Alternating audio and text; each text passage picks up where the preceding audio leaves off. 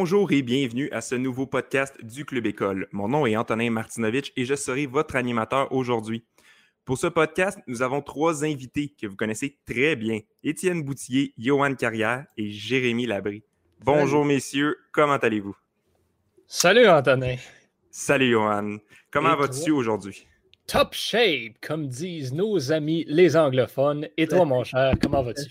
je pète le feu, je pète le feu. Euh, j'imagine que vous allez bien aussi, Étienne et Jérémy. Euh, je vous vois souriant et ça me rend heureux. Moi, ça va très, très bien. Merci beaucoup, Antonin Martinovitch. Merci, Étienne Boutier. Jérémy Labry, toi, tu vas bien? Je, euh, suis bien quand t'es là, en fait, Antonin. Ah, ça ben va bien quand t'es là. Colin, je suis content que tu dises ça. boy. C'est une présence réconfortante quand même, Antonin quand même, je suis quand même chaleureux, je suis comme un petit rayon de soleil au club école. Euh, Donc, à certains moments. À certains moments. J'avais pas des jours. bon, écoutez, messieurs, sans plus tarder, on se lance dans les nouvelles de la semaine. Étienne, tu nous parles du UFC 255, c'est bien cela? Euh, exactement. L'UFC 255 qui avait lieu samedi soir euh, dernier. Euh, quand même grosse euh, grosse affiche là. Euh, les deux, on avait deux combats pour le titre, les deux combats des poids mouches entre Valentina Shevchenko et Jennifer Maya du côté des femmes et chez les hommes, c'est Davison Figueredo qui mettait sa ceinture en jeu face à Alex Perez. Ben ça a été sans surprise une victoire des deux champions qui ont défendu leur ceinture. Valentina Shevchenko qui s'en est tirée en décision unanime 49-46 trois fois, que, combat qu'elle a tout simplement dominé. Et, du côté de Figueredo, ben euh, lui euh, euh, a, pas fait durer le suspense éternellement. Après 1 minute 57, soumet son adversaire Alex Perez d'une superbe guillotine. Figueredo, ça va être difficile à, à déloger là, chez les poids mouches. Puis juste rapidement, euh, d'autres, euh, d'autres combats qui ont attiré mon attention. Euh, Sacha Palatnikov, pardon, à la fin du troisième round, qui, qui ben, en fait, qui passe le, le chaos technique à Louis Kossi, c'était un combat qui était vraiment excitant. Puis en plus, Palatnikov, après deux minutes, je donnais pas cher de sa peau. Il est revenu de il est allé en enfer, il a salué Belzébuth, il est revenu, puis il a gagné contre Louis euh, euh, et sinon, ben, c'était, euh, j'en avais parlé la semaine dernière, le, le, retour de Joaquin Buckley depuis son coup de pied retourné. Euh, Étienne, Étienne nous a texté le soir du combat. Ah ben oui. Pour ceux qui sont intéressés, le gars du gros coup de pied se bat en ce moment. Ça commençait, puis en même temps, vous aviez tout compris de qui je parlais, donc, donc voilà. puis assez, assez impressionnant, là, Joaquin Buckley qui gagne par KO en tout début de deuxième round. Si le premier round avait duré 5 minutes 5 secondes, je pense que c'était fini pour son adversaire euh, qui s'appelait Jordan Wright. Euh, mais euh, il était, en fait, il y a eu l'entre-ronde. Le gars était complètement fini. Puis 18 secondes après, Buckley l'a mis complètement KO. Donc, c'est pas aussi spectaculaire que son premier KO. En même temps, ça va être vraiment dur à battre mais euh, on a réussi à euh, quand même de manière assez spectaculaire aller chercher la victoire. Et pour terminer, euh, il y a Brandon Moreno qui a gagné contre Brandon Royval pour en fait qui, était le combat qui allait déterminer qui allait se battre chez les flyweight justement contre contre Figueredo qui a défendu sa ceinture. Et puis là, il est arrivé qu'il y avait deux défenses de titre, en fait deux combat de championnat qui allait avoir lieu le, euh, à l'UFC 256. Je crois que c'est au mois de. Ben, c'est en décembre. C'est le 12 décembre. Il était supposé avoir deux ceintures, puis là, c'est l'hécatombe. Les, les deux, euh, deux des champions sont blessés, pourront pas combattre. Euh, et on a décidé de. Puis là, c'est la rumeur, c'est pas confirmé encore, mais sûrement qu'il va y avoir le combat pour le titre des poids mouches. Encore une fois, donc, on va avoir Figueredo qui va combattre deux fois dans le même mois pour défendre une ceinture. Je pense que c'est la défense de ceinture la plus rapprochée dans le temps. Donc, donc, euh, ça va être euh, Davidson Figueredo et Brandon Royval, sûrement, euh, Brandon Moreno, pardon, sûrement le 12 décembre. Donc, on n'aura pas besoin d'attendre très, très, très longtemps avant de revoir Figueredo combattre une autre fois dans l'octogone. Merci Étienne. on va se diriger du côté de Johan. Johan, cette semaine, tu nous parles de Daniel Medvedev au tennis. Exactement. Daniel Medvedev qui a, qui a remporté les finales de l'ATP, donc le dernier gros tournoi de l'année qui regroupe euh, les, huit meilleurs joueurs de l'ATP, dans le fond, les huit meilleurs joueurs de la saison qui, euh, qui, se, qui se livrent une bataille à la mort pour, euh, pour savoir qui est vraiment le meilleur. Bon. Daniel Medvedev, ce qui est intéressant de sa victoire, c'est que, en fait, il est, il est devenu non. En fait, il a, gagné, premièrement, et il est quand même très jeune. Euh, donc, c'est une belle victoire, mais c'est surtout qu'il a battu dans le même tournoi, il a battu Novak Djokovic, Rafael Nadal et Dominic Thiem, qui sont euh, classés 1, 2 et 3 sur le classement mondial. C'est le premier joueur dans l'histoire à battre les trois meilleurs joueurs au monde lors du tournoi. Bon, ça, bien sûr, ça vient avec le fait que pour le faire, il faut pas que tu sois un de ces trois joueurs-là. Donc, ça arrive pas totalement souvent parce que, ben en fait, on pourrait penser que ces trois-là gagnent souvent, surtout quand on, quand on regarde les, tous les, tournois qui ont été gagnés dans les dernières années par euh, Roger Federer, Djokovic et Nadal. On dit tout le temps que le Big Three qui gagne tout le temps. Ben, Daniel Medvedev, avec sa victoire, en fait, ce qui est surprenant, c'est qu'il est devenu le sixième champion différent de suite des finales de l'ATP. Donc, ça, fait six ans que c'est quelqu'un de différent qui gagne. Et euh, ben, tout ça a commencé avec une victoire justement de Djokovic en 2015.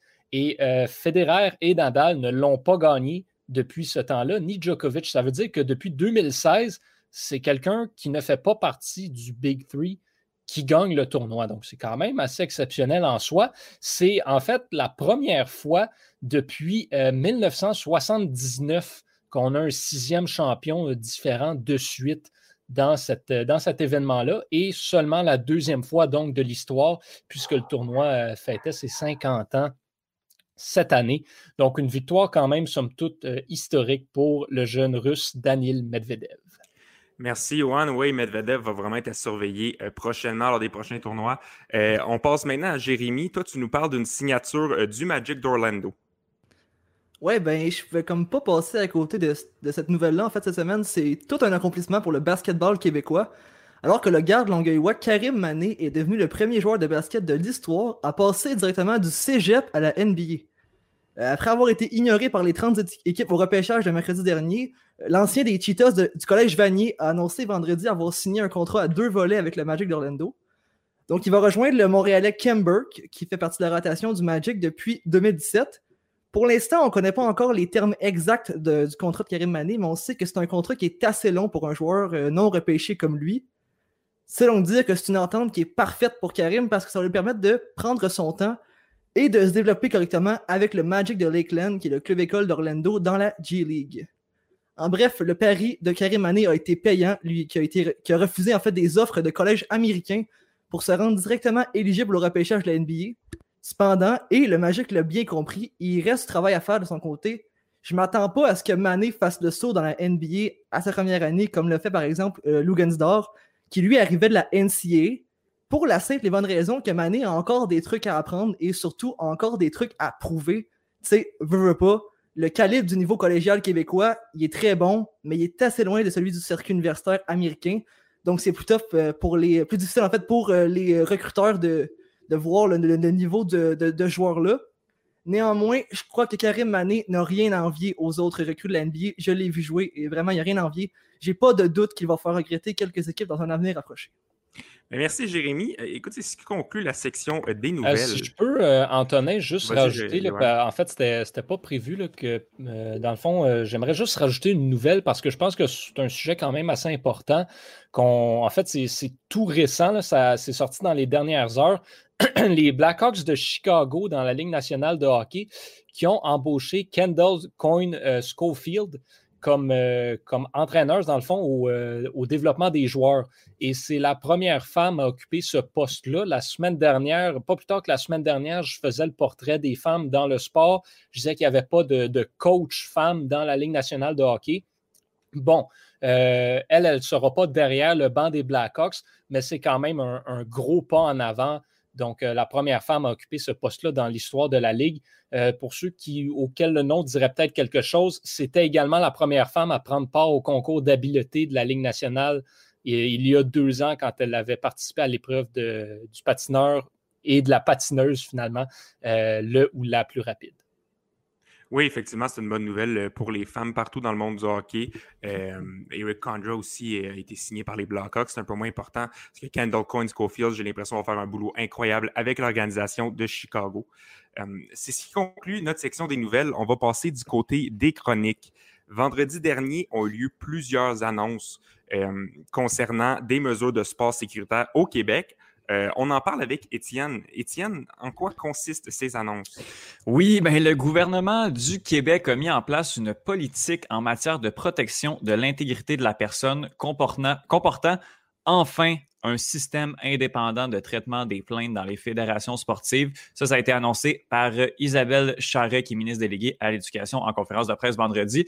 Euh, Isabelle Charret qui le dit depuis le début que c'est une de ses priorités de mettre, de, de mettre en place des mécanismes euh, pour que le harcèlement et les abus dans le monde du sport soient choses du passé. Ça, c'est ce qu'elle a dit. Et c'est justement des raisons pour lesquelles elle est allée en politique. Euh, ça, cette annonce-là s'est faite en compagnie de Sylvain, Sylvain Lalonde, président directeur euh, général du regroupement loisirs et sports du Québec, Sylvie Parent, professeur titulaire au département d'éducation physique de l'Université Laval, et de Sylvain Croteau, instigateur et gestionnaire de Sportaid. Euh, et la ministre a aussi fait l'annonce euh, d'une enveloppe de 1,4 million de dollars pour aider de manière plus concrète euh, la réalité sur le terrain. Antonin, euh, je pense que tu as, peut-être des problèmes de son en ce micro Oui, désolé, mon micro était coupé. Là, tu me dis, tu dis des manières, des, façons concrètes un peu de, modifier ça. Qu'est-ce que tu veux dire exactement? Oui, ben en fait, le gouvernement du Québec a développé des nouvelles mesures avec des experts en collaboration avec les fédérations de la province qui vont pouvoir bénéficier d'outils pour assurer, une, selon la ministre Charret, une équité et une impartialité dans le traitement des plaintes. Donc, ils vont avoir une politique en matière de protection de l'intégrité de la personne va être mise en place pour les fédérations. Avoir de la, sensibilisation, de l'instauration euh, de nouvelles mesures euh, et euh, une favorisation de la dénonciation en cas d'abus. la nouvelle politique met vraiment de l'avant la protection des athlètes. Donc, à partir du 1er février 2021, toutes les fédérations sportives vont avoir un bouton je porte plainte, suivi d'un formulaire en ligne pour, pour, déposer une plainte à un officier des plaintes indépendant. Euh, il va y avoir l'organisme Portaid qui va diriger euh, aussi, euh, bon, si, ça ne se fait pas nécessairement sur le web, qui va diriger également les plaintes vers cet officier, que je répète, est indépendant. Donc, il va y avoir centralisation et traitement des plaintes qui va se faire dans un cadre balisé. Euh, l'officier, il va avoir plusieurs pouvoirs, comme celui, par exemple, d'exclure un entraîneur pendant les procédures, euh, et notamment de pouvoir contacter la DPJ si, euh, si une plainte est directement liée à des cas avec, les enfants. Donc, il va y avoir quand même plusieurs pouvoirs qui vont être mis à la disposition de l'officier des plaintes. Qu'est-ce que ça va changer tout ça sur le milieu sportif québécois, Étienne? Ben, ça fait déjà quelques mois, quelques semaines. On, on, en a parlé euh, avec. Euh, bon, euh, ma première chronique, c'était sur, sur les, cas en, Haïti, les cas qui débloquent. je vais en sûrement parler prochainement. Sinon, il y avait l'entraîneur de nage synchronisé, si je me, si je me rappelle, je me rappelle bien que vous avez parlé. on avait discuté avec, avec Jean-Christophe aussi. Exactement. Puis, en fait, ça revient tout le temps au même, au même moment. en fait, à, au même truc, c'est que euh, on pas, on n'avait pas en fait de euh, gestion des plaintes indépendantes. Souvent, ça va se faire euh, dans les mêmes fédérations. Puis quand on est au haut niveau, ben, c'est avec la fédération qui engage un coach qui peut-être le coach performe ou donne délivre les résultats auxquels on lui demande.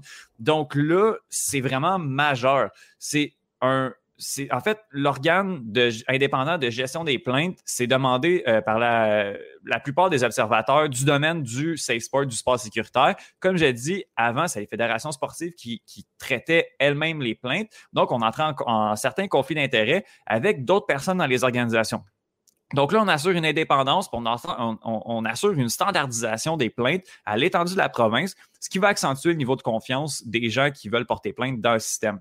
Comme je vous dis, cette annonce-là est majeure pour le domaine du sport dans le pays. Les mesures qui sont mises en place pourraient donner des cas de figure en matière de sport sécuritaire à travers le monde entier. Donc, euh, puis le Québec, selon Sylvain Croteau, était déjà, euh, assez avancé dans les enjeux de sport sécuritaire, mais selon encore Sylvain Croteau, qui est indicateur et euh, gestionnaire de Sportaid, ça, ça place le Québec parmi des leaders sur la planète en matière d'environnement sportif sain et sécuritaire. Mais c'est pas la, seule chose qui a été annoncée vendredi dernier, ça. Euh, non, on a une autre bonne nouvelle. Il y a une chaire de recherche euh, sur la sécurité et l'intégrité en milieu sportif qui est chapeautée par Sylvie Parent de l'Université Laval, qui a vu le jour. Ça, ça a été annoncé euh, dans, la même, dans la même conférence de presse. justement, selon Sylvie Parent, qui va s'occuper de toute cette chaire-là, en fait, cette chaire-là euh, ben, est, faite pour mieux prévenir et agir sur la violence dans le sport. Il y a vraiment un besoin réel et criant de connaissances dans la matière. Il n'y a pas beaucoup de données probantes, selon Mme Parent. Euh, sur, les, cas de violence, sur les cas de, sécurité dans le sport. Donc, la chaire euh, qui est à l'Université Laval va justement euh, pouvoir aider à, collecter des données. Il va y avoir une quinzaine de chercheurs de plusieurs domaines connexes, comme la criminologie et la sociologie, qui vont évoluer sous la, supervision de Mme Parent. L'objectif va être, entre autres, de mettre sur pied des programmes concrets pour favoriser la pratique sécuritaire en fonction des données recueillies. Euh, puis justement, euh, il n'y en a pas beaucoup de données, donc cette chaire-là a quand même beaucoup de travail. Et bon, euh, les projets de la chaire euh, de recherche euh, bon, vont se faire en collégialité avec le côté pratique de la problématique. comme Sylvie Parent l'a dit, nous devons également assurer que nos interventions sont ancrées dans la réalité du terrain. Les résultats des travaux de recherche seront appliqués le plus concrètement possible. Oui, effectivement. Donc, tu as parlé d'une enveloppe de 1,4 million de dollars tout à l'heure. Est-ce que ça va servir à ça? oui, exactement. Ben, entre autres, en fait, en fait, le 1,4 million de dollars va aller euh, en premier lieu à la chaire pour le côté un petit peu plus théorique, pour aller chercher les données. Et en plus de la mise sur pied de cette chaire-là, l'aide financière va également toucher l'organisme Sportaid qui accompagne les athlètes dans la lutte contre la violence dans le monde du sport. Donc, euh, Sportaid, là, qui est un organisme reconnu mondialement, c'est un modèle assuré en matière de sport sécuritaire euh, et va travailler, qui va travailler en collégialité avec le gouvernement du Québec et la nouvelle chaire pour accompagner plus efficacement les athlètes. Donc, euh, on a affaire à des, des, grosses nouvelles, un changement majeur dans l'écosystème sportif québécois. Et euh, bon, ben, ce n'est que, que, que, du bon. C'est majeur, c'est historique en fait. Et euh, je, je, souhaite que, que du bien. Euh, et j'espère que ces politiques en fait vont, vont fonctionner. Oui, on l'espère tous. On, espère que ce sera un, organisme de changement pour, euh, pour le sport au Québec. Euh, si ça peut aider, euh, on est tous derrière ce beau projet-là. Merci Étienne pour toutes ces informations-là. on se dirige vers Johan. Johan, cette semaine, tu t'es penché sur une question particulière. Qu'est-ce qu'on peut faire comme sport en ce moment, surtout avec Mère Nature qui fait des siennes? C'est bien cela? Oui, exact. Je voulais, je voulais y aller un petit peu différent avec ma chronique cette semaine. Puis, justement, utiliser en fait le, aborder tout ça, peut-être ce sujet-là qui, euh, qui, des fois, dans, quand on arrive à cette période-ci de l'année, qui commence à avoir de la neige dehors, qui commence à faire un petit peu plus froid, euh, ça devient pour certaines personnes le temps des excuses également pour arrêter un petit peu de bouger ou de faire du sport à l'extérieur. Surtout cette année en plus où en raison de la, pandémie et des fermetures de tous les, centres sportifs et centres de loisirs, euh, ben, il n'y a pas l'option, mettons, d'aller jouer au tennis ou d'aller jouer au badminton, de se louer un terrain de, ping-pong ou de n'importe quoi euh, au centre Claude Robillard, par exemple. Euh, donc, qu'est-ce qu'on peut faire cette année? Qu'est-ce qui est disponible? Qu'est-ce qui s'offre à nous? Il y a quand même beaucoup de choses qu'on peut faire. Il ne faut, faut pas se laisser rabattre par tout ça. C'est sûr que ce sont peut-être des options qui sont moins, euh, moins belles à première vue, moins attirantes pour certaines personnes, mais ce n'est quand même pas des options qu'il faut négliger. Quand tu veux te, garder en forme, tu veux bouger, tu veux faire du sport, il y a toujours moyen de trouver quelque chose à faire. Et ça commence par bouger dans le confort de son chez-soi. Euh, il y a beaucoup de personnes, dont moi, qui, euh, se sont aménager une salle d'entraînement maison. Ce n'est pas obligé d'être. On ne parle pas nécessairement d'un gros sous-sol avec euh, trois tapis roulants et quatre machines de, musculation pour chaque membre de ton corps. C'est pas obligé d'être ça. Je chez nous, j'ai un vélo de spinning, quatre haltères puis un tapis de yoga. Ça fait en masse la job parce que ton sofa peut être un appareil de musculation, ton bureau peut être un appareil de musculation, ton lit peut être un appareil de musculation, un drap peut être un outil de musculation. Il y a 850 000 vidéos sur Internet où les gens vous montrent comment vous entraîner sans rien du tout, en fait.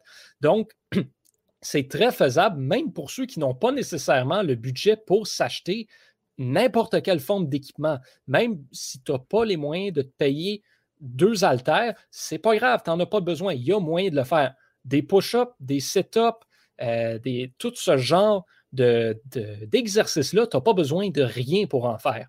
je vais y aller aussi avec une autre suggestion qui va peut-être vous surprendre un peu, mais si vous avez un petit peu de place dans un des appartements de la maison, même s'il faut tasser deux, trois meubles, du karaté.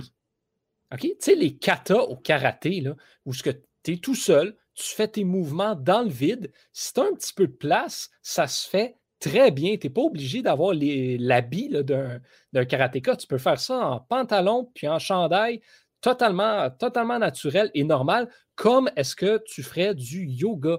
Donc, c'est presque la même chose. Le yoga, très accessible à tous, même pas obligé d'avoir un tapis. C'est sûr que ça fait moins mal, mais des coussins, ça fait aussi très bien le travail. Donc, sais, un oreiller, tu le mets par terre juste pour pas te faire mal aux genoux ou aux pieds, ça se fait très bien. Dans son chez-soi, c'est totalement possible de bouger et avec les conditions météorologiques actuelles et qui s'en viennent, bien, ça risque d'être une option très prisée par certaines personnes. Il y a également l'option d'aller à l'extérieur.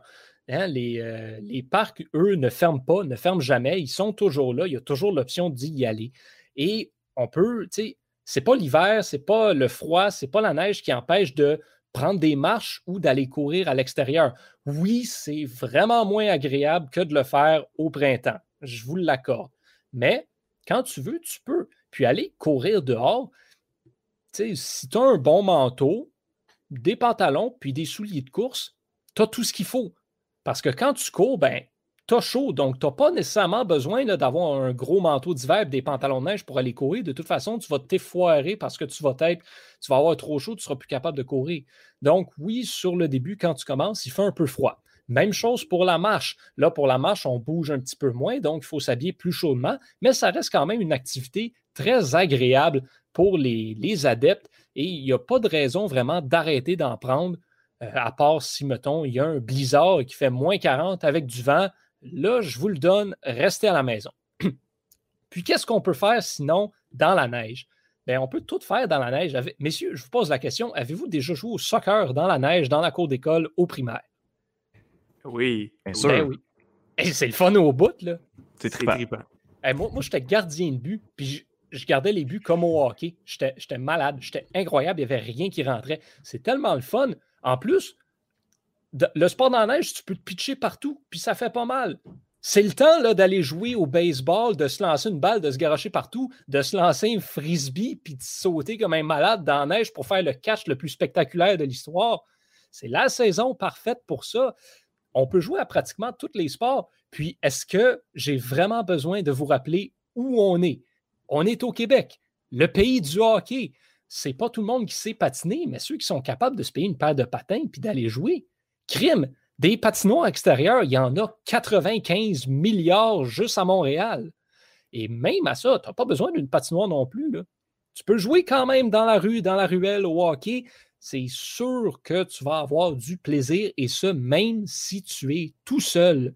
Ce sont tous des sports qui se pratiquent seul, il y a moyen, parce qu'en ce moment, on ne peut pas faire de gros rassemblements, on ne peut pas pratiquer des sports d'équipe, mais tout seul, il y a moyen de le faire.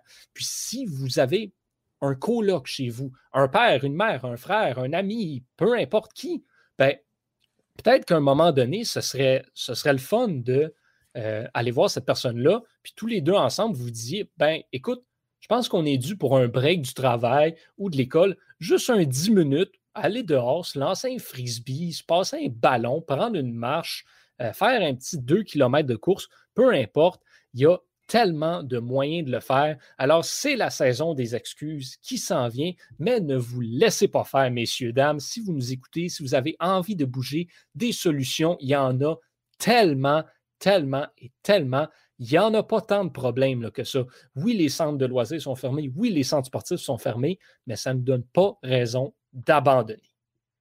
Oui, effectivement. Je pense que tu l'as bien dit, Johan, ça va un peu nous forcer à, retourner euh, à, nos, à nos passe-temps quand on était un peu plus enfant de jouer dans la neige. Ben oui. Euh, on est un peu obligé avec les centres sportifs qui sont fermés, comme tu l'as dit. Et là, j'ai Étienne qui veut faire une petite intervention. Étienne, on t'écoute. Oui, ben en fait, Johan, en plus, tu n'as même pas mentionné les centres de ski qui vont, euh, qui ben vont réouvrir éventuellement le ski, le snow dans, dans, un mois. Là, donc, Ils sont même déjà rouverts là, dans, dans, certains, dans ben certaines régions. Là, donc, puis en plus, ben, je vais lancer une autre idée comme ça. Tu sais, quand on était jeune, on aimait ça faire des batailles de boules de neige. moi, j'ai vraiment hâte qu'on voit des reportages sur le nombre de batailles de boules de neige qui vont se faire cet hiver. Je vous le dis, ça va être gros. On se met là-dessus. On va couvrir euh, les boules de neige au Club École. Yes. Et voilà. Euh, merci, euh, Johan. C'est très intéressant comme chronique. Je pense que tu viens de donner beaucoup d'idées à nos auditeurs, moi incluant. merci, merci, Johan. Donc, on finit avec Jérémy Labry. Jérémy, tu nous parles de deux bons et deux mauvais coups du marché des joueurs autonomes de la NBA. Ouais, ben c'est ça. J'ai passé les derniers jours à suivre les développements dans les différents dossiers à régler dans la NBA. Euh, parce que vendredi, en fait, s'ouvrait le marché des joueurs autonomes. Donc, comme tu dis, je présente deux coups, euh, deux bons coups, deux moins bons coups. Mon premier bon coup, euh, un joueur des Raptors, Fred Van Vliet. je crois que c'était vraiment important pour les Raptors de garder Fred Van Vliet. Perdre Fred Van Vliet aurait été tout un coup pour les Raptors de Toronto. Tu as Carl Lowry qui a maintenant 34 ans, qui va entamer la dernière année de son contrat. Donc, le départ de, Van Vliet, qui est vu comme le remplaçant légitime de Laurie au poste de meneur de jeu, ben, ça aurait pu chambouler complètement l'avenir de cette équipe-là. Après avoir connu des séries exceptionnelles l'an dernier, lorsque les Raptors ont remporté le premier championnat de leur histoire, Van Vliet a vraiment monté son jeu d'un cran en moyennant 17,6 points par match et 6,6 passes euh, par match aussi. Donc, il est également devenu un élément charnière de la défense torontoise, qui est la deuxième meilleure de la NBA. C'est un joueur impliqué, c'est un joueur acharné, euh, c'est un joueur qui fait, ferait tout pour son équipe. Il a d'ailleurs terminé la dernière saison avec la quatrième meilleure moyenne d'interception de toute la NBA. Ceci étant dit, Fred Van Vliet apporte tellement à une équipe qu'avoir réussi à s'entendre avec lui sur les termes d'un contrat de 85 millions pour 4 ans, donc environ 21,25 millions par saison, ben, c'est assez remarquable. Il s'agit du même contrat qui a été signé l'an dernier par le garde des Pacers de l'Indiana, Malcolm Brogdon, qui lui sortait d'une saison de 15,6 points et 3,2 aides. Donc une saison qui est pas mal moins bonne que celle que vient de connaître Van Vliet. Et en fait, ben, ce contrat-là est d'autant plus remarquable lorsqu'on considère que Van Vliet, il, ben, entre dans l'apogée de sa carrière. Donc, euh, comme disent nos amis anglophones, son prime. et qu'en plus, ben, l'entente se termine quand il a 30 ans, donc vers la fin de ce dit prime. Euh, jamais on va pouvoir se dire euh, qu'il est trop payé pendant ce, contrat-là. Bien au contraire, en fait, on va sûrement se dire qu'il n'est pas assez. Pour avoir réussi ce coup-là, alors que Van Vliet était disponible à tous sur le marché des joueurs autonomes et qu'il était parmi le top 3 des joueurs les plus convoités par les équipes de la NBA, ben, je lève mon chapeau à l'équipe de Masai Ujiri, le président des Raptors. Ensuite, on a euh, Montrez Harrell, qui, est en fait toute une addition pour, euh, euh, pour les Lakers de Los Angeles. Malheureusement pour les Raptors puis les autres équipes de la ligue, peu importe ce qu'ils vont faire sur le marché des, joueurs autonomes, que ce soit des grands, coups ou pas, ils seront sûrement pas assez. Euh, sera sûrement pas assez pour venir à bout des puissants Lakers de Los Angeles. L'équipe a pris une, option intéressante sur une deuxième victoire consécutive. Premièrement, en obtenant Dennis Schroeder par transaction et en réalisant le deuxième bon coup des trois derniers jours, donc aller signer euh, Montrez Harrell, le plus récent récipiendaire du trophée du sixième homme de l'année. C'est quoi ça, le, trophée du sixième homme de, l'année, euh, Jérémy? Ben, en fait, euh, dans une équipe de basketball, regarde, tu as, cinq partants.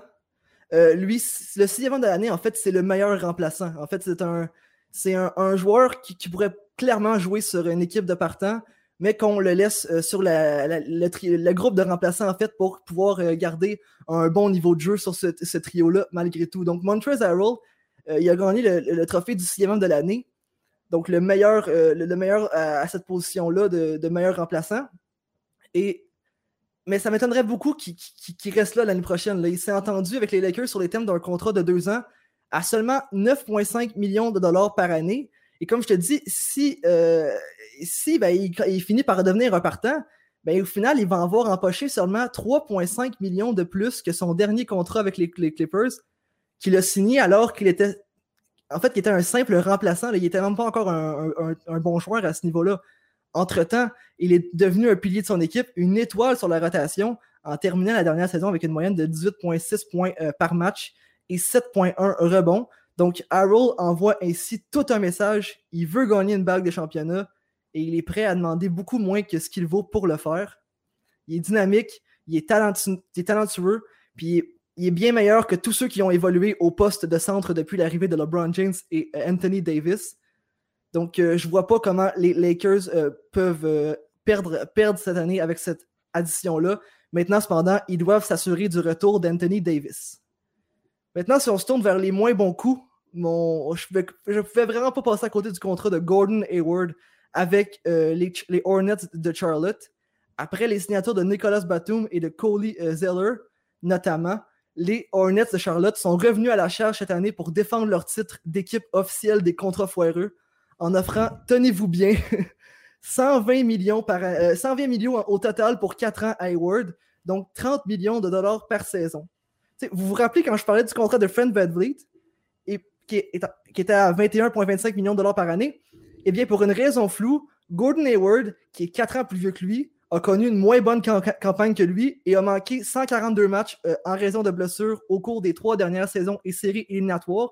Ben, il va coûter 9 millions de plus que Van Vliet sur la masse salariale euh, des Hornets. Et ça, c'est seulement si on compte son salaire. En réalité, pour faire de la place au contrat de Hayward sur la masse salariale, les Hornets ont dû racheter celui de Nicolas Batum, ce qui va leur coûter un autre 27 millions de dollars au total. 120 plus 27, ça, ça veut dire que les Hornets vont avoir déboursé 147 millions de dollars euh, au terme du contrat de Gordon Hayward. C'est donc 19 millions de, plus que ce que Hayward coûtait aux Celtics de Boston, alors qu'il était un joueur étoile à l'apogée de sa carrière le journaliste euh, Sam Quinn de CBS Sports, il ne mâche vraiment pas ses mots sur cette entente-là. Selon lui, il s'agit carrément d'un des pires contrats qui a été octroyé à un agent libre dans l'histoire récente de la NBA. Oui, ça me fait penser un peu aux contrats qui ont été octroyés à Milan Lucic, Louis Erickson ou Kalok Poso. C'était vraiment des contrats qui étaient atroces. Mais là, tu dis que les Hornets sont l'équipe officielle des contrats foireux. Qu'est-ce qui cause ça selon toi? Qu'est-ce qui les a amenés à, être, à avoir ce titre-là? Ben, c'est que tu une équipe qui n'a pas fait les séries euh, sept fois lors des dix dernières années, et son président, c'est nul autre que Michael Jordan. Et son propriétaire, en fait, pardon. C'est nul que Michael Jordan, et ce gars-là a toujours eu une attitude de gagnant, bien entendu. Il a toujours détesté perdre, et ça paraît dans sa gestion de, la gestion de son équipe. Son staff et lui essaient de frapper des grands coups à chaque, euh, à chaque entre-saison, mais c'est son équipe n'est pas vraiment attrayante pour les gros joueurs, donc il est obligé de surpayer ces joueurs-là. Néanmoins, je pense qu'à un moment donné, il faut laisser sa mentalité de gagnant de côté et accepter de reconstruire au lieu de faire ça et d'hypothéquer complètement l'avenir de ton club. C'est un, peu, euh, un peu ce qui se produit euh, avec euh, les Pingouins qui ont Mario Lemieux comme propriétaire et qui ne veulent pas reconstruire avec Crosby et Malkin et qui sans cesse donnent des contrats un peu à n'importe qui pour essayer de gagner des, des couples. La différence avec les Pingouins, c'est que les Pingouins ont une, base de joueurs qui est quand même assez talentueuse. Les, Hornets de Charlotte étaient les Bobcats de, euh, euh, les, les, Bobcats de Charlotte à, l'époque et n'ont jamais été bons. Ils n'ont jamais eu de gros joueurs. En fait, c'est l'équipe qui est reconnue pour avoir échangé Kobe Bryant après l'avoir repêché. Tu sais, Antonin, si, on peut, euh, si on peut comparer les Hornets de Charlotte, c'est un peu comme le Wild du Minnesota, si tu veux une comparaison au hockey. Effectivement, Ryan Souter qui a 75 ans et qui, qui s'accroche quand même au Wild, c'est hilarant. Exact. Michael Jordan, Bill Guérin numéro 2. Donc. Donc, euh, c'est chiant pour, euh, pour les deux. Hein. Je pense à ça. oui, vraiment. Ben, c'est pas chiant pour Bill Guérin, quand même, comme comparé à Michael Jordan. de comparer Bill à Michael Jordan, je suis pas certain. Fair enough. Ouais, c'est ça. Bon, ben, pour terminer avec euh, mon dernier moins bon coup, c'est le contrat de Malik Beasley. Et celui-là, je vous dirais que je l'ai mis pour un, comme un moins bon coup, mais je suis pas sûr, en fait. Je suis pas sûr de où je devrais le placer. Parce qu'en signant Malik Beasley pour 4 ans, à 15 millions de dollars par saison, euh, les Timberwolves du Minnesota prennent un risque important. À mon avis, il est trop grand, c'est pour ça que je l'ai mis là. Parce que regardons les chiffres un peu. Malik Beasley a connu de bons moments depuis qu'il a été échangé aux Timberwolves. L'échantillon de jeu est très petit, mais réussir à maintenir une moyenne de 20,7 points par match et 5,1 rebonds, c'est bon, c'est même très bon. Cependant, rappelons que Malik Beasley n'a jamais réussi à terminer une saison avec une moyenne de plus de 12 points dans toute sa carrière.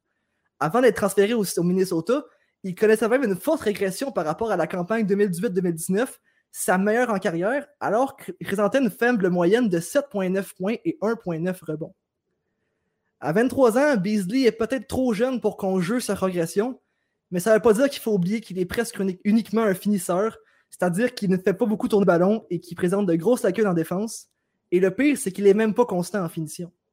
Donc, cela dit, j'ai peur que les Timberwolves soient déçus par les performances de Beasley et que celui-ci retourne sur le banc où il était auparavant. Et 15 millions par année pour jouer sur le banc, c'est cher. Effectivement, que c'est très cher. Euh, ça m'a donné une idée pour euh, un débat, Jérémy. Euh, c'est plus ou moins un débat, c'est plus une question ouverte parce que j'ai envie de savoir ce que vous pensez, messieurs. il va y avoir différents sports abordés, bien évidemment, dans la question. Étienne, moi, j'ai envie de savoir ce que tu penses du pire contrat octroyé dans l'histoire du soccer ou en ce moment, c'est quoi le joueur avec le pire contrat euh, écoute, si tu as besoin de deux secondes, moi, je peux y aller avec mes prédictions, mais sinon, euh, vas-y. Ah, je l'ai, je l'ai. Mais en fait, euh, tu sais, au soccer, ben, ça dépend tout le temps parce que, mettons, on va parler d'un sport où il n'y a pas beaucoup. Excusez, je... pas tant. Excusez. J'ai mon chat qui, qui est énervé. on, on parle souvent, mettons, à l'Europe, où est-ce que ça brasse beaucoup d'argent de, de, de, contrats. Ben, il n'y a pas de masse salariale, en fait, avec ces équipes-là. Donc, j'irais plus avec un montant de transfert qui est, qui est probablement le pire qui a été octroyé. Je vais essayer de, le googler rapidement pour le montant, mais le, pire achat présentement, à quoi je pense, c'est au gardien de, but de Chelsea, Kepa Arrizabalaga, euh, mieux connu sous le nom de Kepa. Je pense qu'on peut y aller comme ça. Euh, ce gars-là a coûté euh, à Chelsea a coûté 80 millions d'euros. c'est le record pour un gardien de but. Puis finalement, il s'est juste avéré être mauvais. C'est juste un mauvais gardien de but qu'on a surpayé parce que on, notre gardien Thibaut Courtois était parti du côté du Real Madrid. 80 millions, c'est déjà trop cher pour n'importe quel joueur. Euh, mais euh, le euh, Kepa, c'est sûrement le pire achat ben, des cinq dernières années, disons. donc, ouais, Kepa, c'est assez intense comme, comme pire contrat ou pire transfert du soccer présentement. J'imagine que c'est moins pire vu qu'il y a moins de masse salariale. Donc, euh, c'est vraiment plus le propriétaire, l'équipe. Exactement. Oui, ça nuit pas ben, ça nuit à l'équipe parce qu'il n'est pas bon, puis en même temps, ça, il t'a coûté 80 millions, fait que tu essaies de le faire jouer quand même. Mais ça n'affecte pas ta masse salariale. Tu peux pas tu peux pas, pas acheter quelqu'un parce que lui est arrivé. Mais ça nuit quand même, quand même pas mal. Mais c'est vrai, ça n'a pas autant d'impact que sur une masse salariale.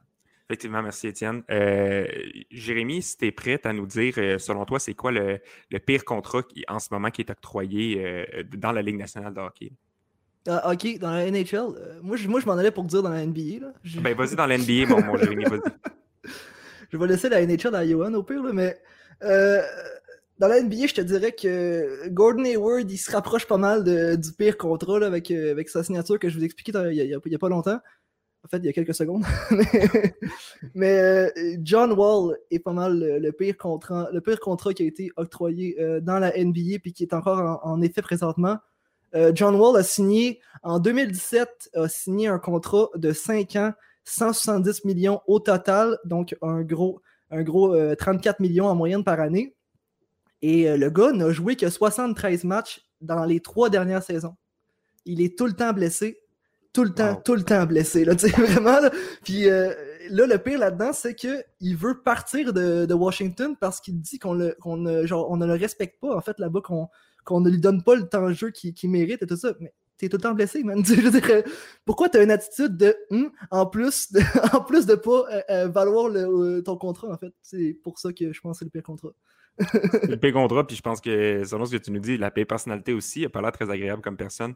Euh, merci Jérémy. Johan, on, se dirige vers toi pour euh, le côté du hockey, puis ensuite moi je vais y aller avec euh, mon opinion. Oui, écoute, au hockey, il y en a, il y en a beaucoup, hein, des contrats des contrats sur lesquels on se pose beaucoup de questions. Il y en a des, il y en a des faciles, donc euh, peut-être le contrat de Rick DiPietro, mettons, qui est rendu peut-être le contrat le plus reconnu comme étant un contrat de marde, on va pas se le cacher. D'ailleurs, il n'est pas encore terminé, j'imagine, ce contrat-là. Non, non, non, Rick DiPietro. c'est comme Mike Richards avec les Kings, ils n'ont pas fini de le payer encore. Si, Ouais, mais la différence, c'est que Mike Richards, il a joué euh, dans son. Euh, durant son contrat. Rick Di Pietro, euh, je pense qu'il a joué genre euh, deux, saisons là, dans son contrat de 15 ans. Euh, by the way, donc c'est assez, assez dégueulasse. Moi, un contrat qui m'a toujours fait rire, c'est le contrat de David Clarkson, en fait. Donc, il a signé un contrat de 7 ans et 36,75 millions. Donc, euh, avec les Maple Leafs de Toronto, mais ce qu'il faut savoir, c'est que David Clarkson, en réalité, il a eu une bonne saison dans sa carrière. donc, en fait, c'était durant la saison de. Euh, c'était durant la saison ouais, 2011-2012, en fait, sa meilleure saison en carrière, où il avait marqué 30 buts, il avait fini avec 46 points en 80 matchs. Puis il avait, il avait finalement signé un contrat avec les Maple Leafs de Toronto deux ans après. Puis il a, scoré un impressionnant total de, euh, si je fais le calcul rapidement, oui, 32 buts en, en 5 ans après sa saison de, de 30 buts. Donc, mais ça, je pense c'est ça la grosse différence qui fait que je pense que David Clarkson est un peu le pire contrat qu'on a nommé parce que John Wall et le méritait son contrat en fait. C'est un, un, très bon joueur, c'est une vedette même, puis euh, il est seulement en fait tout le temps blessé. C'est juste ça le problème en fait. Hmm. David Clarkson, c'était un one-hit wonder, puis on a décidé de le payer pour pas vraiment de, des bonnes raisons, disons. Euh, je pourrais y aller aussi avec un, drôle de contrat au baseball. Je, dois avouer que c'est là je pensais qu'Antonin, tu t'en irais. Ah, euh, un nom que les amateurs de baseball vont certainement reconnaître. Peut-être pas le pire dans l'histoire de la MLB, mais définitivement, probablement dans le top 5. Chris Davis avec les Orioles de Baltimore qui, euh, après avoir signé son superbe contrat de 7 ans et 161 millions de dollars, est allé pendant 49 présences au bâton consécutives sans coup sûr. C'est un record de médiocrité dans l'histoire de la MLB. Et depuis qu'il a signé son contrat, ouais, exactement. Ah, je voulais le dire. Je voulais le plugger. C'est pas compliqué. Euh, Chris Davis, après avoir signé, en fait, avant de signer son contrat, était, était un des meilleurs cogneurs de la MLB. Rien de moins, le deux, deux saisons donc, en 2013 et en 2015, il a mené la MLB au complet au chapitre des circuits, euh, frappait beaucoup de coups sûrs, était excellent. Euh, surtout en, 2013, il a, avait terminé troisième pour le titre de, joueur le plus utile. Et, euh, en 2015, il a quand même terminé quatorzième. Il avait obtenu aussi le, le frappeur d'argent ou le bâton d'argent en 2013. Donc, bref, une, saison vraiment incroyable. Puis il avait continué à être bon. 2016, il signe son contrat et oups, il n'a plus jamais obtenu. Euh, en fait, il a obtenu sa première saison de son contrat avec 98 coups sûrs. Ensuite, c'est 79, 55 et cette saison raccourcie dans un maigre 16, euh, en fait, dans un maigre 52 présences au bâton sur 16 parties, un gros total de 6 coups. Donc, Chris Davis est peut-être en fait en ce moment le pire joueur de la MLB et il est payé 23 millions de dollars par saison. Donc, euh, on félicite les Orioles pour ce terrible contrat. Effectivement. Merci, Johan. Euh, je vais y aller avec mon opinion sur, euh, sur les. C'est juste Jérémy qui a changé sa photo pour celle d'Étienne. C'était assez cocasse ben, mon opinion sur le, pire contrat dans la LNH, il y en a tellement, comme tu l'as dit, Johan. Euh, je pense que celui qui saute aux yeux, c'est celui de Sergei Bobrovski à 10 millions avec les Panthers. Absolument atroce, Bobrovski, qui n'a même pas les statistiques d'un gardien partant, ni celui d'un gardien auxiliaire, ni celui d'un gardien de la Ligue américaine. C'est absolument atroce. Puis il, il venait pas d'une saison euh, extraordinaire. il était loin de son, de, son apogée ou de son prime, comme a dit Jérémy tantôt. Et on lui a donné un contrat qui était faramineux. C'est absolument inconcevable. Euh, un autre contrat aussi qui, saute aux yeux, c'est celui de Jeff Skinner à 9 millions de dollars. Il a eu 40 buts une fois et les sabres ont dit et voilà, on a notre joueur euh, du futur. Et ben voilà, euh, il a eu de la misère à avoir 40 points l'année passée. Si on parle de deux contrats combinés qui me font bien rire, c'est ceux de Louis Erickson et de JB Gold qui sont payés 10 millions combinés aimez-vous mieux avoir Bobrovski à 10 millions ou Beagle et Ericsson à 10 millions? choisissez votre poison, c'est atroce. Euh, donc voilà, ça serait, ça serait vraiment mes, pires contrats. Donc merci messieurs pour, euh, pour votre opinion là-dessus. Si on, peut terminer sur, euh, comme toujours, avez-vous une partie d'un sport quelconque que vous voulez recommander à nos auditeurs cette semaine? Étienne. Euh, oui, euh, au départ, euh, j'orientais mon choix un petit peu plus vers la Ligue des champions de l'UEFA. Donc, en Europe, il y a toujours des bons matchs. Ça, va être mercredi, mardi et mercredi, dans l'après-midi surtout. Mais là, je vais flancher. Il faut que je vous parle de la MLS parce que c'est assez, assez impressionnant. Les séries, présentement, tout, ce qui, tout joue.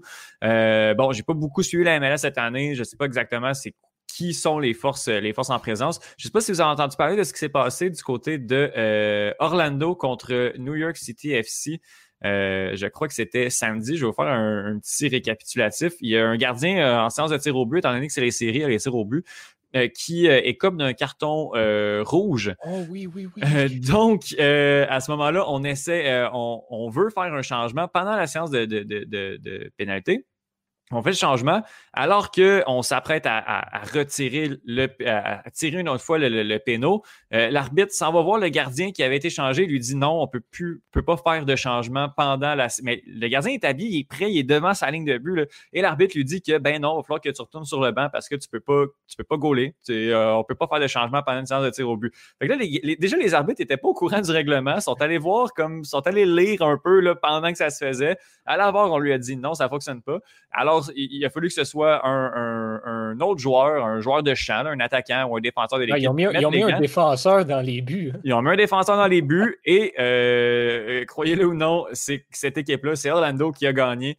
Euh, le, faux gardien ou le défenseur qui gardait a réussi à faire un arrêt euh, une fois et bon, puis on le voit l'arrêt, là, le gars s'est pas arrêté. Là, il donne le retour direct, mais en même temps, on n'a pas besoin, c'est une séance de pénaux, mais euh, c'est vraiment, c'était vraiment cocasse comme, euh, comme scène, assez incroyable. Assez MLS comme façon de finir un match et de vivre des séries. Et euh, les matchs couperets, là, où c'est des éliminatoires directement MLS, c'est la deuxième saison qu'on fait ça. La première avait fonctionné, puis là, ça fonctionne encore cette année. Donc, tout ça pour vous dire que demain, il y a trois matchs de série qui vont jouer. 6h, 8h et 10h30 le soir. Je sais que ça fait tard, mais d'après moi, l'affiche la plus impressionnante, ça va être Seattle, les Sanders de Seattle contre le Los Angeles FC. À ne pas confondre avec le Los Angeles Galaxy. Euh, mais euh, Seattle qui est tenant du titre, qui a gagné la, coupe, euh, la coupe MLS l'année dernière. Donc, euh, je crois que ça va être euh, ça va être assez impressionnant. Seattle, qui est, qui est un des monstres de la Ligue depuis 5, 6, 7 ans, c'est peut-être pas 7 ans, peut-être 5 ans, qui est, qui est une grosse équipe.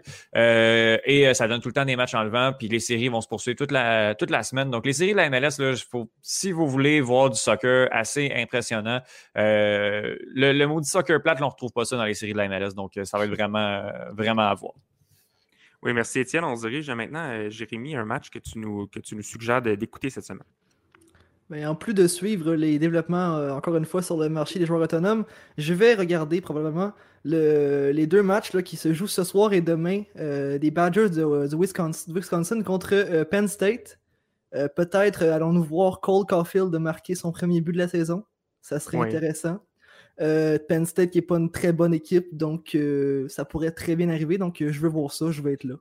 ça, va être à, ça va être surveillé parce que la défense du Wisconsin est, très faible cette année. Beaucoup de joueurs qui sont partis, là, Kendra Miller qui est, qui plus là, donc ça, ça fait dur au niveau défensif du côté des Badgers de Wisconsin. On souhaite le meilleur à Caulfield. Johan, on se dirige vers toi. Oui, juste avant, euh, on, se le demandait, les, les, Highlanders vont payer Rick DiPietro jusqu'en 2028-2029. Ils le payent 1,5 million de dollars par année, sauf que c'est un, un 1,5 million qui ne compte plus sur la masse salariale de l'équipe, par contre. Il est sur le LTIR, Long Term Injury Reserve, je crois. Donc, euh, ça ne s'applique plus à la masse salariale. Euh, je pense que c'est pour ça. oui, donc on, ben, je, vais, je vais y aller sur euh, ce qui est depuis quelque temps mon, mon plan B, en fait, parce qu'il n'y a plus vraiment grand-chose que j'écoute dans le sport ces temps-ci. Tout est arrêté. Donc, on va aller voir la NFL, qu'est-ce qu'il y a? Et il y a un match très intéressant dimanche prochain entre les Chiefs de Kansas City et les Buccaneers de Tampa Bay. Donc, euh, c'est définitivement le match à suivre. Confrontation Mahomes-Brady. Qui voudrait rater ça? Effectivement, ça va être un match enlevant à surveiller. Merci, Juan. Euh, pour ma part, je vais aller d'une suggestion intéressante. Je vais parler de NFL euh, cette semaine. Et oui, je vois des, regards confus. Je parle de, football, messieurs, pas de hockey. Euh, le match va être jeudi, le 26 novembre. Ça va être les Steelers contre les Ravens. Ça va être intéressant parce que les deux sont dans la même division. Les Steelers sont encore imbattus, 10 victoires, 0 défaites. les Ravens sont troisième dans la même division, AFC North. 6 victoires, 4 défaites ça va être intéressant parce que les Ravens, euh, ils ont une bonne saison encore, mais euh, ils sont affligés des blessures. leur, carrière, Lamar Jackson connaît une excellente saison, mais on ne sait pas encore s'il va être disponible jeudi. Même chose pour euh, leur meilleur receveur de passe, Mark Andrews, un tight end qui fait un boulot extraordinaire cette saison. on ne sait pas s'il va être en mesure de jouer jeudi. ils vont jouer contre les, l'insurmontable Ben Roethlisberger qui ne se tarit pas de, de, battre les records de la Ligue. Euh, donc, ça va être intéressant à voir le bonhomme de 6 pieds 4 pouces contre euh, les Ravens qui, euh, qui sont très bons ces, dernières années. Donc, je vous, je vous recommande d'écouter ça, messieurs. J'ai une autre suggestion aussi. Vas-y. Euh, peut-être de match à suivre. Je vais parler de soccer. Soccer. De la Premier League. euh, Ah, parce, non. que, parce que West Ham Ah, oui, a oui. remporté son match, bon, sans surprise, face à, face à Sheffield United et va affronter euh, Aston Villa lundi prochain, donc dans une semaine exactement. Donc, c'est un match entre la position 7 et la position 8. Et si West Ham l'emporte, il pourrait passer dans le top 6.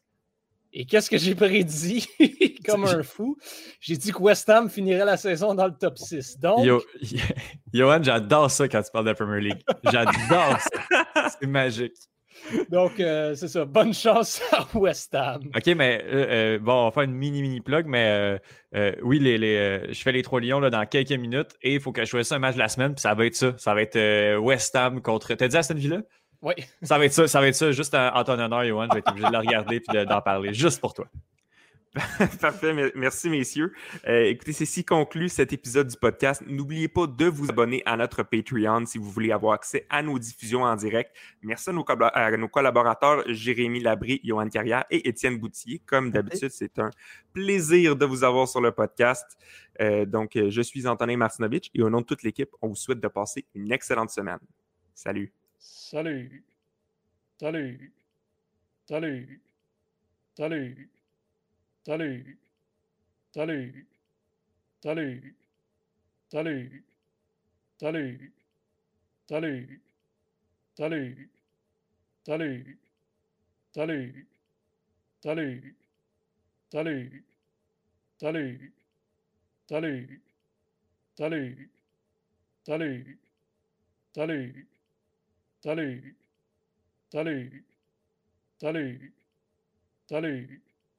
Salut. Salut. Salut. Salut.